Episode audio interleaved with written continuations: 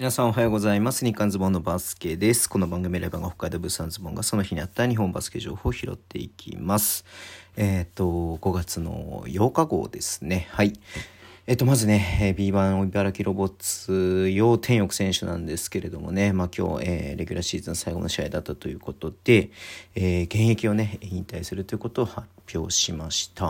ごめんね、僕 YouTube でね、あの、チャットでね、知っててびっくりしたんですけれどもねもうなんか試合前にねなんかノートを更新してその現役引退のことを言ってさらにね、まあ、最後の挨拶みたいなね今日のね試合の後の挨拶で、まあ、チームメイトにも言ってなかったということでそれはね発表されていました9ん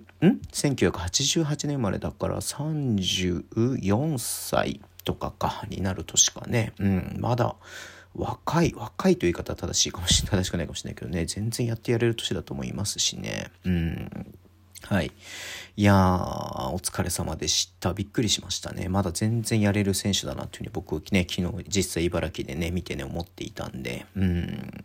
はい。えっ、ー、とね、まあ、もともとは三菱電機ね、今の名古屋ダイヤモンドドルフィンズに、えっ、ー、と、何、社員選手としてね、えー、入って、でその後、えー、プロ、えー、っとね、NBL の熊本に行ってで B1 B リーグがね開幕する時には B1 新潟に行って、えー、その後ねあの昇格してきた当時 B1 のライジングゼファー福岡に行って、なんかね、ちょっとノート見たら、その後契約がね、うまくまとまらなかったみたいで、なんかね、全然決まらなくて、結局、東京サンレーブス B3 に行って、ね、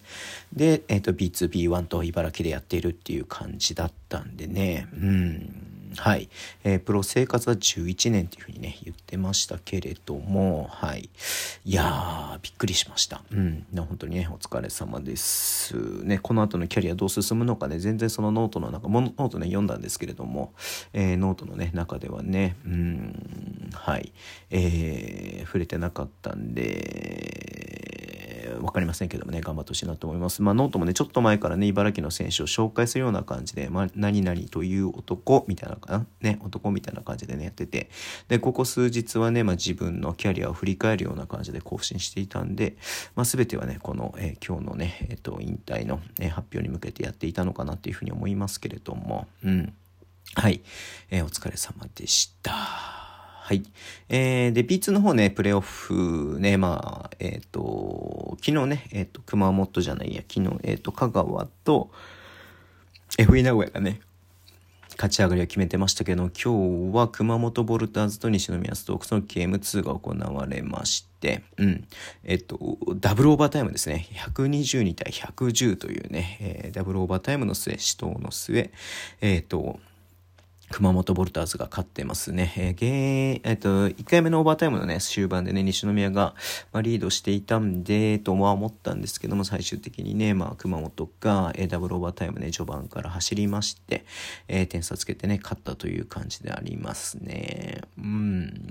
そっか、西宮はこのコーターで2点、最後のコーターで2点しか入れられなかったんですね。まあ、あの、ジョーダン・ハミルトンがトリプルダブルとかしてますし、29得点、15リバウンド、12アシススト、木田君も27得点、うん、LJ ピークに至っては38得点ね、してますんで、うん、まあね、えー、どちらかというと、まあまあもちろんダブルオーバータイムなんで、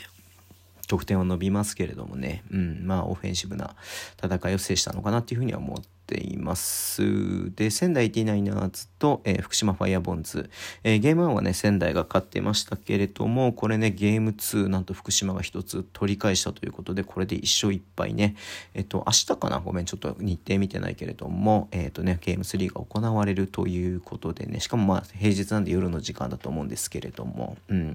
あ、ちょっとどうなるかなっていうところではありますね。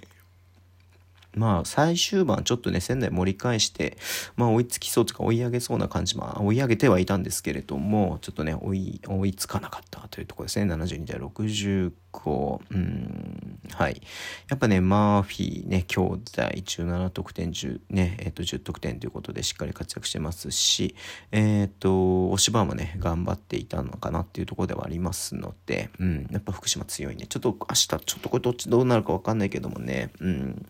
まあ、ホームっていうこともあって、えー、仙台の方がね、やや有利かなっていう気はしますけれどもね、ゲーム1制してるってことも、まあ、ただゲーム3、あ、ゲーム2をね、制したということで、福島にも勢いがあると思いますんで、明日のね、だこれだけで初試合、明日あるのね、B リーグの試合で、えー、だからね、ちょっとね、えっ、ー、と、大注目になると思いますんで、ちょっとね、楽しみにしたいと思っています。はい、そんなところで終わりにしたいと思います。えー、YouTube、えっ、ー、と、Twitter の文字発信します。フォローお願いします。YouTube 毎日やってます。ラジオトークのアプリで聞いてる方はボタンを押してください。では、今日もお付き合いいただきありがとうございます。それでは、いってらっしゃい。